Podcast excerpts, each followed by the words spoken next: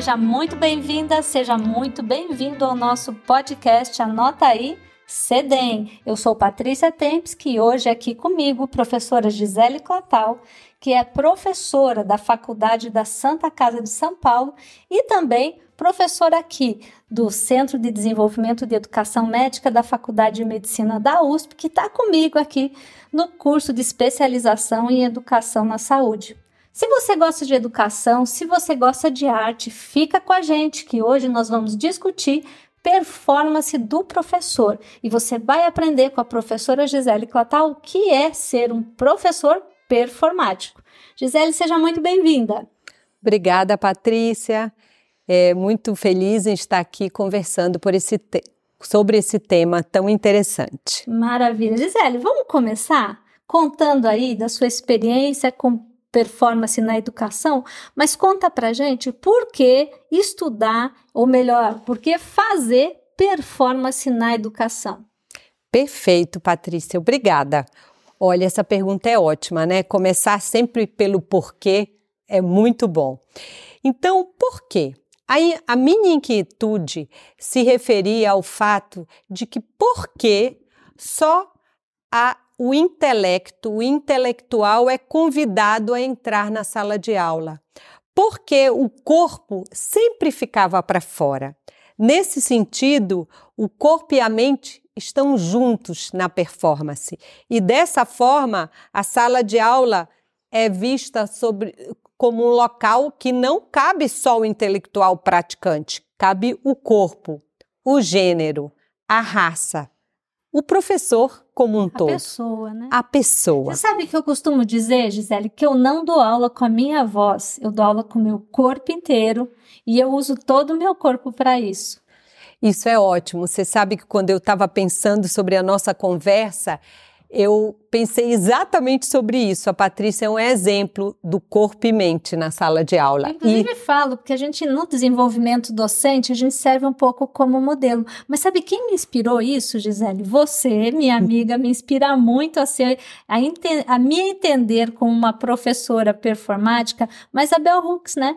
A nossa querida Bell Hooks, autora, educadora, ela fala muito sobre corpo, alma e mente no processo educacional. Exatamente, quando a Bell Hooks fala que o corpo é educando e educador simultaneamente. Quando no livro Ensinando a Transgredir, ela fala sobre isso. E o outro porquê? Por que era performance na educação, o professor performático? O outro porquê se refere à educação experiencial. Adoro. Sobre como usar as técnicas como experiências técnicas teatrais, as demais técnicas que vamos conversar logo mais. Então, ali é um espaço seguro para o professor e para o aluno para experimentar, pra, para realmente aplicar a educação experiencial. E eu não sei se quem está ouvindo a gente já deve estar tá pensando: será que esse negócio é para mim? Eu não sei se você já se imaginou como um professor performático. Conta aí, Gisele, o que é ser um professor performático? Então, é, a performance na educação e ser um professor performático é para todos e todas e todes. E todos, ótimo. Não é? Não é só para quem é artista, para quem já tem uma experiência, para quem é mais desinibido. Você tem certeza. E aquele mais tímidozão, aquele mais serião, será que cabe para ele também ser um professor performático? Cabe super, porque a performance é uma técnica. Então nós vamos planejar e quando a gente fala do professor performático, eu me lembro muito do planejamento educacional, que nenhuma aula pode ser feita sem um grande seja, planejamento. Você está me contando que a performance também deve ser planejada. Perfeito e muito bem planejada. Comece pelos objetivos educacionais. O que, que eu preciso ou, ou, aonde cabe essa performance. Mas eu queria, antes da gente chegar em como planejar, eu queria trazer ainda um fiozinho dessa conversa anterior. Porque quando você fala assim, olha, a performance é para todos e ela é, ela precisa ser planejada. Então, o que você está querendo contar para gente é que performance, aprendizado não é um, um talento, não é assim um dom. Ou seja, qualquer um pode aprender a fazer uma performance adaptada ao seu processo educacional. Exatamente.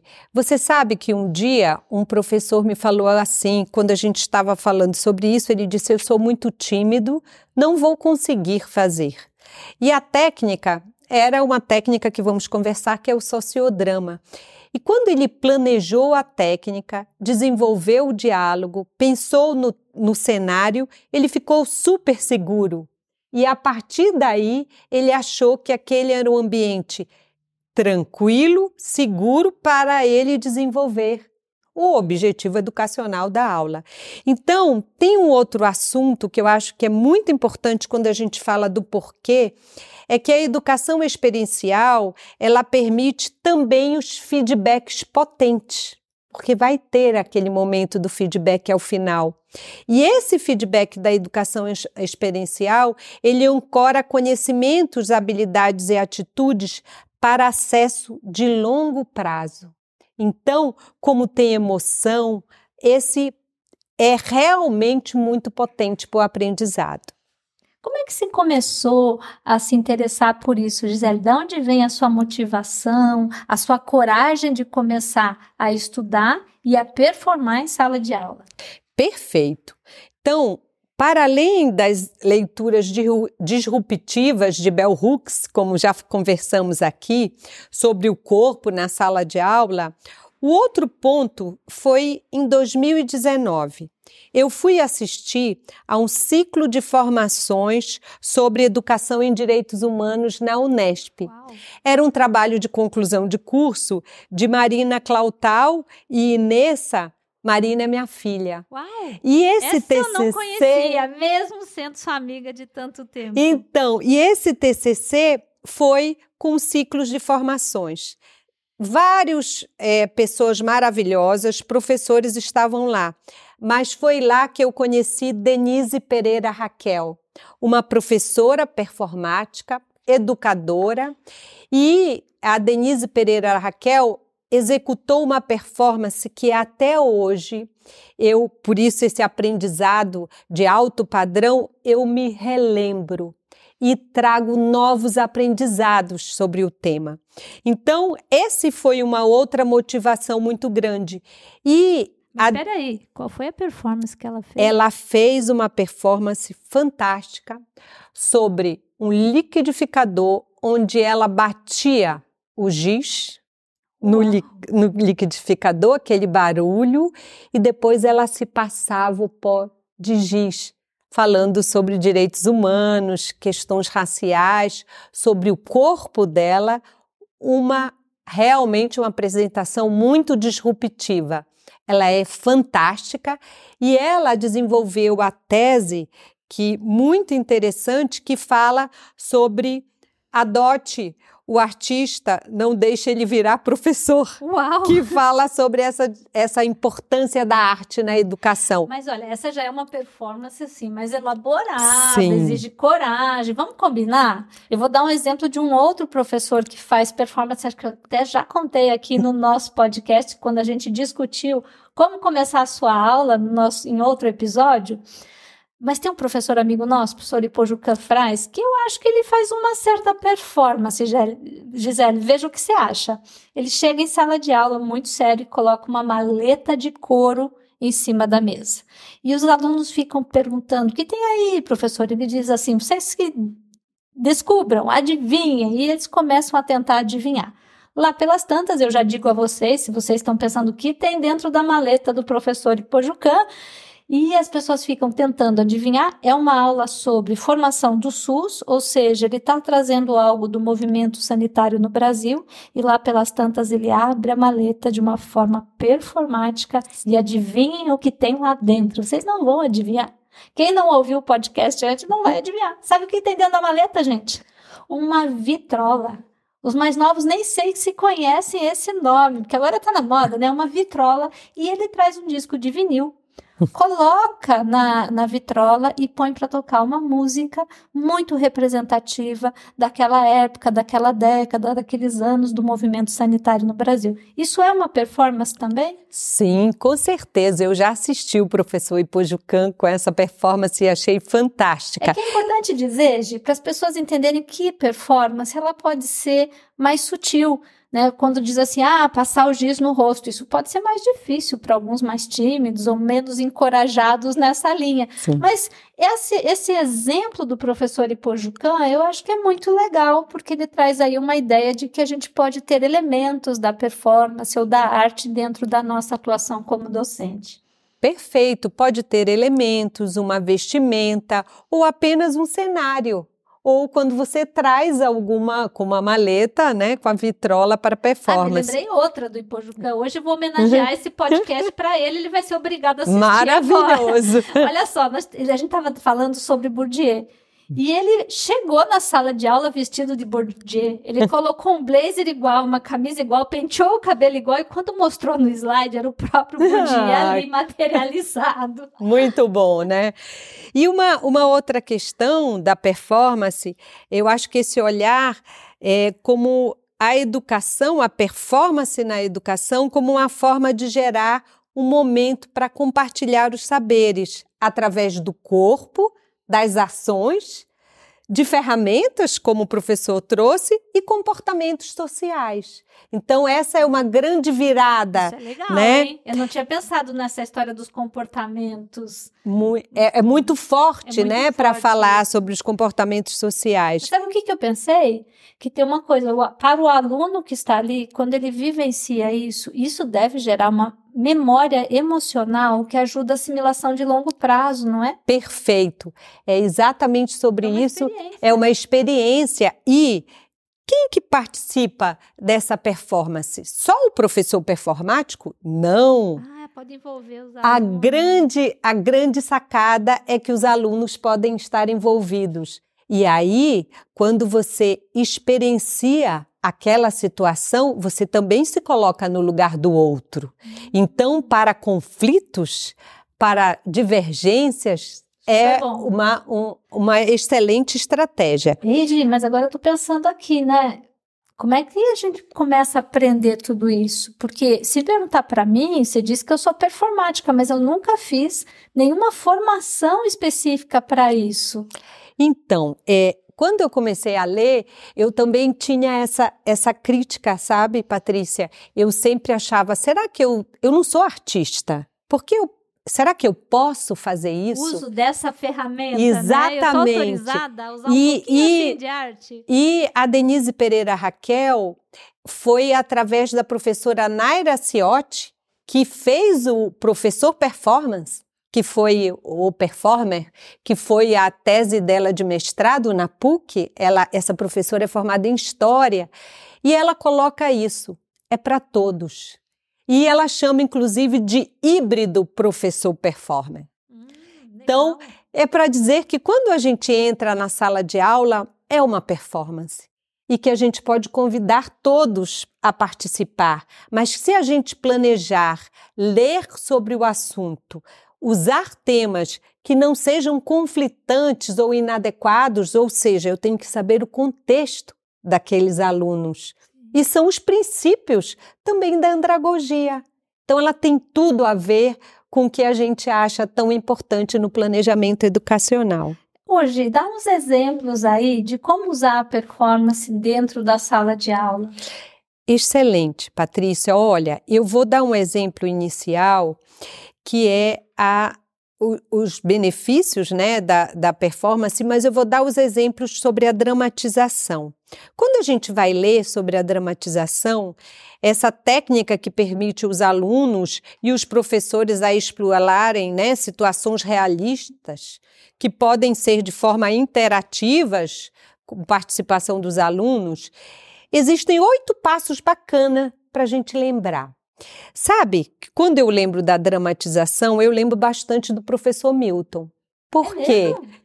Ele adora contar histórias. Ele adora um storytelling, é e, uma característica dele. E quando ele conta as histórias, muitas vezes ele traz elementos da dramatização. Vamos ver. Seja claro sobre os objetivos de aprendizagem, começando a dramatização. Crie casos desafiadores. Ele sempre traz. Mas alguma coisa muito inesperada. Selecione a estrutura certa. Ver a questão de vários ângulos. Isso é muito bacana. Envolva o público. O que, que vocês acham que está acontecendo? Isso. Aspectos do cenário que conversam ah, ele, ele com a... faz isso, ele isso. conta uns detalhezinhos que vai. Eles, esses detalhes vão levando a pessoa para dentro desse cenário. Exatamente. Vestimentas, como o exemplo do professor ah, também. Defina regras básicas. A diversão e o humor são encorajados, mas não pode ser demais. E o professor Milton sabe esse ele equilíbrio. Sabe, ele sabe equilíbrio. Use um guia estruturado, né? Estruture a sua performance.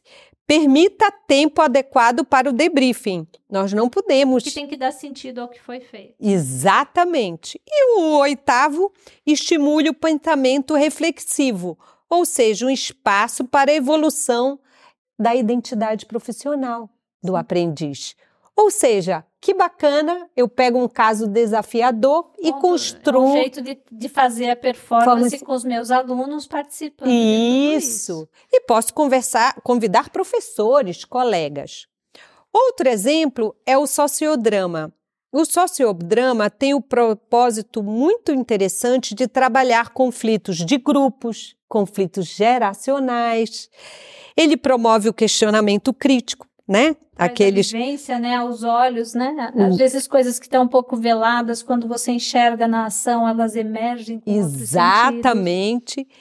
Concretizar sobre os sentimentos, trabalhar os sentimentos, como você falou, trabalha fortemente empatia e conexão. Perfeito. Habilidades que a gente quer muito dos nossos aprendizes.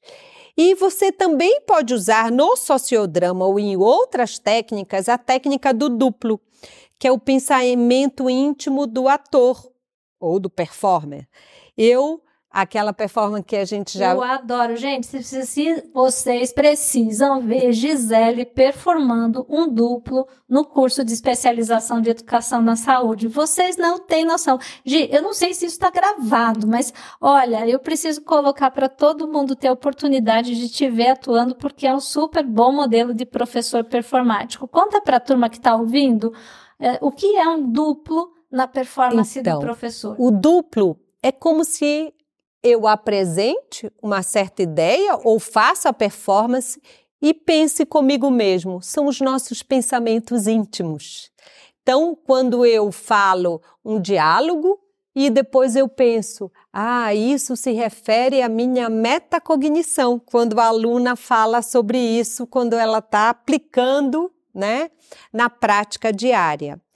E outro exemplo que a gente pode. Peraí, peraí, peraí. Eu não sei se ficou claro para todo mundo e não sei se quem está ouvindo até conhece o termo metacognição. Mas posso dar um exemplo para você claro. se seria isso, essa coisa da reflexão? Seria assim, pensar alto. Então ela vai vai falando a história e no meio da história para como se tivesse aquela olha para frente e pensa alto o que que aquela história está significando ou o que está passando na cabeça dela e no coração. Seria isso? Perfeito.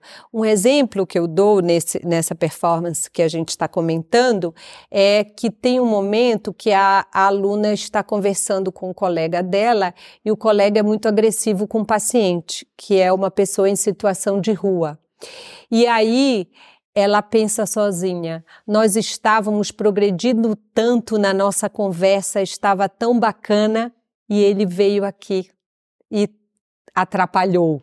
Ela pensa sozinha. Então, então esse é o espaço do duplo que dá o espaço para reflexão. Exatamente. Então isso, é, isso é, e a gente e aí o professor pode trazer temas centrais para reflexão.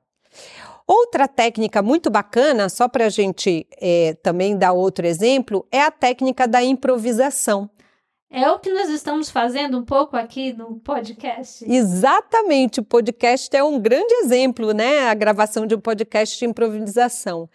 É muito interessante que a gente traga que o encontro com os pacientes, ele pode ser muito planejado, mas a gente jamais vai conseguir saber todas as surpresas e imprevisibilidades que podem acontecer. Mas a gente está falando em termos de é, atendimento, cuidado da saúde, mas em sala de aula, gente, vamos combinar um negócio? A gente improvisa muito, porque uma aula é uma aula, outra aula é outra aula. Exato. Mesmo que você está usando o mesmo tema, um conjunto de slides semelhantes, os alunos são outros. E a interação que se coloca, ela envolve muito de improvisação na educação. Eu adoro esse tema.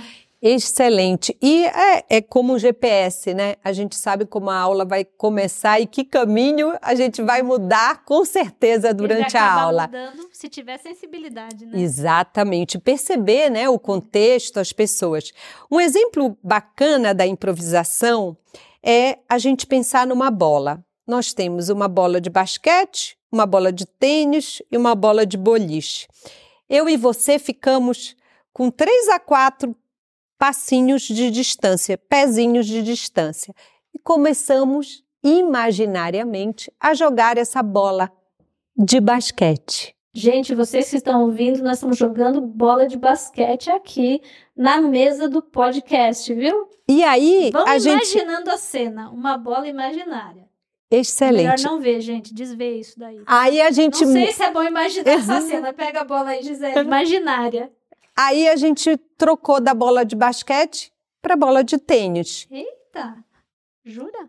Isso. Daqui a pouco, uma bola de boliche, bem mais pesada. Cara, Olha vamos lá. uma bola de gude agora? Vai. Ótimo! Agora vamos fazer o exercício. Olha que bacana na sala de aula, lançando uma pergunta. Seria uma pergunta pesada? Que bola você escolheria para lançar essa pergunta para mim? Seria um insulto? Que bola você escolheria? Como lançaria? Com que força?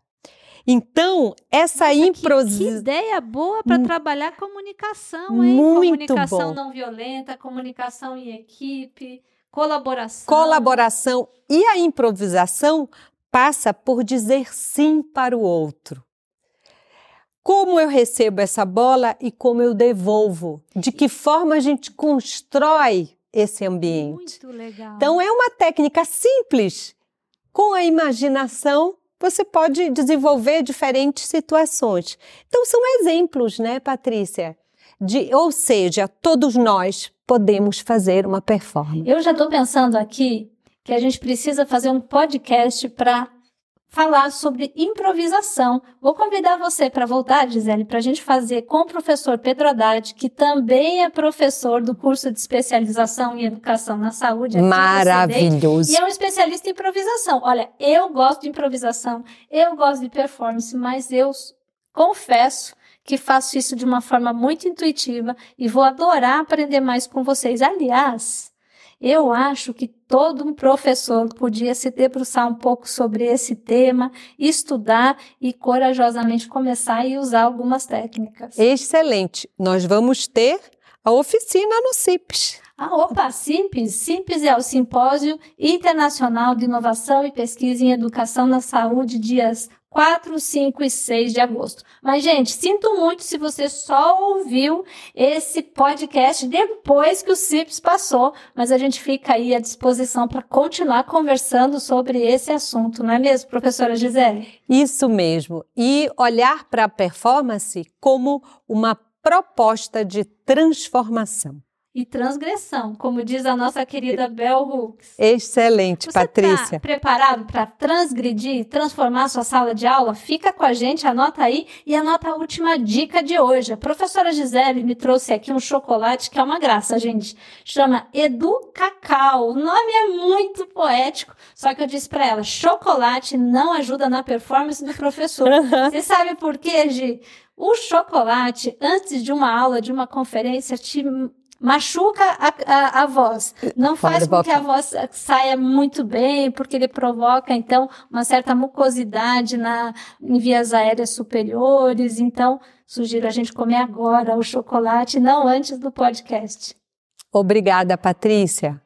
Legal, gente. Obrigada por vocês estarem conosco. Se quiserem falar mais sobre isso, a gente continua conversando. Espero vocês no CIPS e agora nós vamos para o chocolate. Beijo, Ótimo. pessoal. Valeu. Um beijo para todos. Obrigada.